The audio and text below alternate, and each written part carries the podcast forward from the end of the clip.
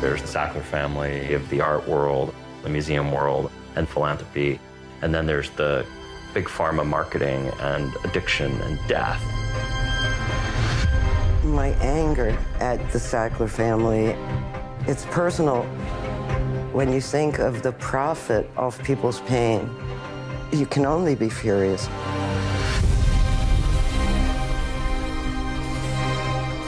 Nan said, I think we should take these people down.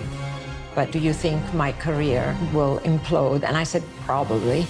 We need to demand that the Met Museum, the Louvre, the Tate refuse donations from the Sacklers and take down their name. The rich people are scared that we're going to dig into the evil way they made money.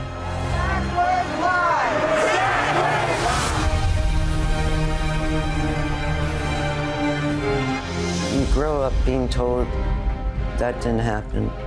You didn't see that. How do you trust yourself? And so that's the reason I take pictures. This is a watershed moment. People are actually beginning to rethink how we do things.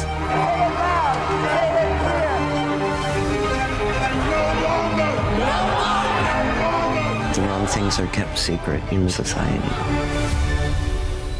And that destroys people.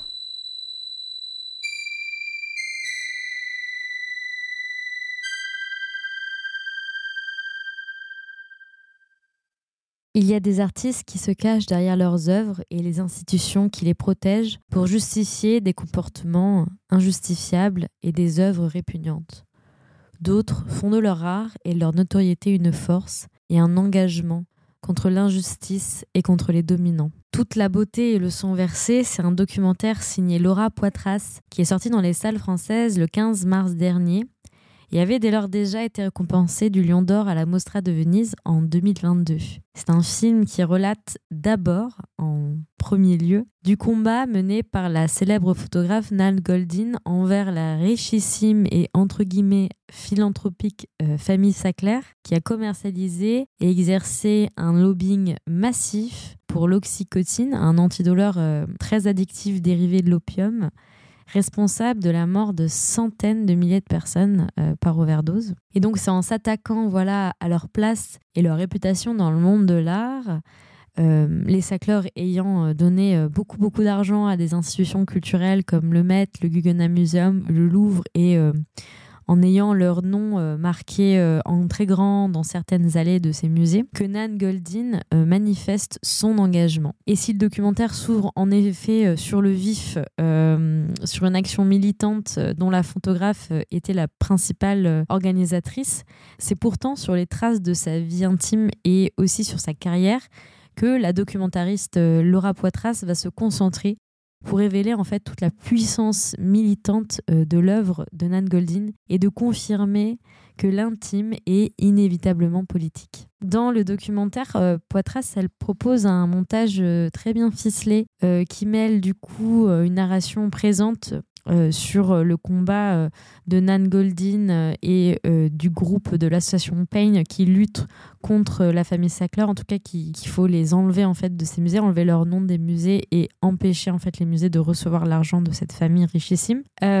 Mais le film met l'accent énormément sur la vie personnelle de Nan Goldin en mêlant aussi des photographies familiales, les, des diaporamas de son travail et certaines vidéos d'archives. Et donc, euh, ce qui est intéressant, c'est que la photographie de Nan Goldin, elle dialogue avec la voix off en nous présentant une lecture euh, du coup narrative euh, très plurielle, très polysémique, allant de l'histoire linéaire de sa vie, en passant aussi par ses traumas, ses engagements et aussi son rapport à l'art et aussi sa, philosophie finalement de la vie, du monde qui l'a entouré, de tout ce qu'elle a vécu.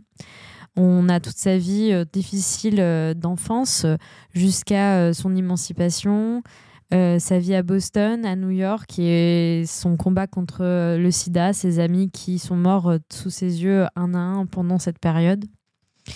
Et alors que Nat Goldin affirme que c'est la photographie qui lui a donné une voix, on mesure à quel point son art a lui-même ouvert la voie, une voie inespérée d'exister pour les personnes qui ne rentraient pas comme elle dans des cases imposées par une société euh, américaine viriliste, hétéronormée et très conservatrice dans laquelle bah, elle a grandi. Après avoir vécu la disparition difficile de sa sœur à cause de l'autorité parentale, elle n'aura de cesse de s'émanciper de ce schéma qu'elle a toujours connu et elle s'est créée une famille choisie composée d'artistes et de performeurs et performeuses queer avec laquelle elle a, décidé de sublimer leur, quotidien, leur travail. Le travail de Nan Goldin est un travail personnel. Elle photographie sa vie, elle photographie les gens qui l'entourent, les gens qu'elle aime. Nan Goldin, c'est plus qu'une voix à travers l'image, c'est aussi une artiste qui a attribué euh, grâce au cadre photographique, un espace pour des communautés marginalisées d'exister et d'être pleinement elles-mêmes.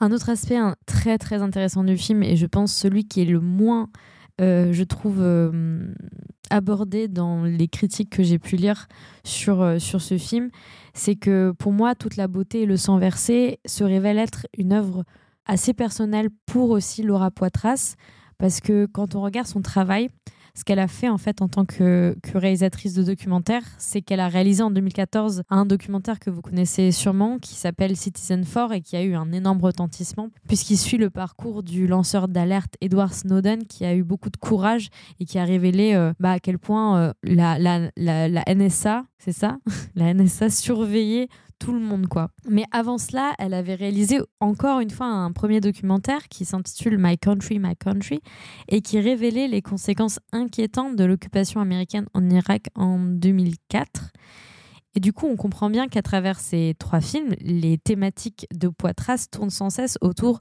de sujets dont l'engagement et le courage font front face à une certaine injustice et des abus perpétrés par euh, les grandes instances. Du coup, dans le troisième opus de son œuvre sur la question du militantisme, Laura Poitras choisit comme thématique et sujet l'art, et c'est pas anodin, c'est un choix qui est très intéressant et tout à fait cohérent venant d'une femme qui euh, son travail est de faire parler les images venant d'une femme qui est réalisatrice, qui est elle-même une, artiste en fait, et qui a eu aussi la décence et, euh, la modestie de, de, de, prendre le travail de Nan Goldie, non pas en se l'appropriant, mais juste de laisser agir l'œuvre de cette photographe en nous. Parce que la réalisatrice documentaire, elle a parfaitement mis en lumière toute la force cinématographique qui réside dans les œuvres de Nan Goldin en enchaînant juste purement et simplement ses photographies comme ça, avec euh, soit la voix off de Nan, soit avec de la musique, pour euh, nous montrer en fait à quel point son œuvre est déjà pleine de sens, puisque ce sont des œuvres qui sont euh, chargées de détails dans le cadre et qui présentent des sujets et des personnes qui ont une présence magnétique euh, à travers leurs regards, leurs agissements pris sur le vif, leur corps, comment, comment ils sont photographiés. Tout ça est, de l'ordre de l'action et même presque d'un mouvement en fait, qui ressemble beaucoup au cinéma. Goldin s'attaque à l'hypocrisie du monde de l'art pour rendre justice aux personnes meurtries et assassinées par la cupidité des riches. Et d'un autre côté, Poitras sublime l'œuvre d'une grande artiste pour nous rappeler la charge politique qu'ont les images. Il est donc facile de voir se tisser un lien entre le travail de la documentariste et celle de la photographe, dont l'essence respective repose sur un seul et unique but, celui de la vérité. Je vous remercie d'avoir écouté cet épisode jusqu'au bout. Euh, je vous invite fortement à aller voir euh, tout ce, film magnifique, à le revoir même. Euh, prenez soin de vous en ces temps-là, c'est super important. Euh, soutenez les engagements, soutenez l'art, l'art qui fait de l'engagement surtout. Et euh, à très vite.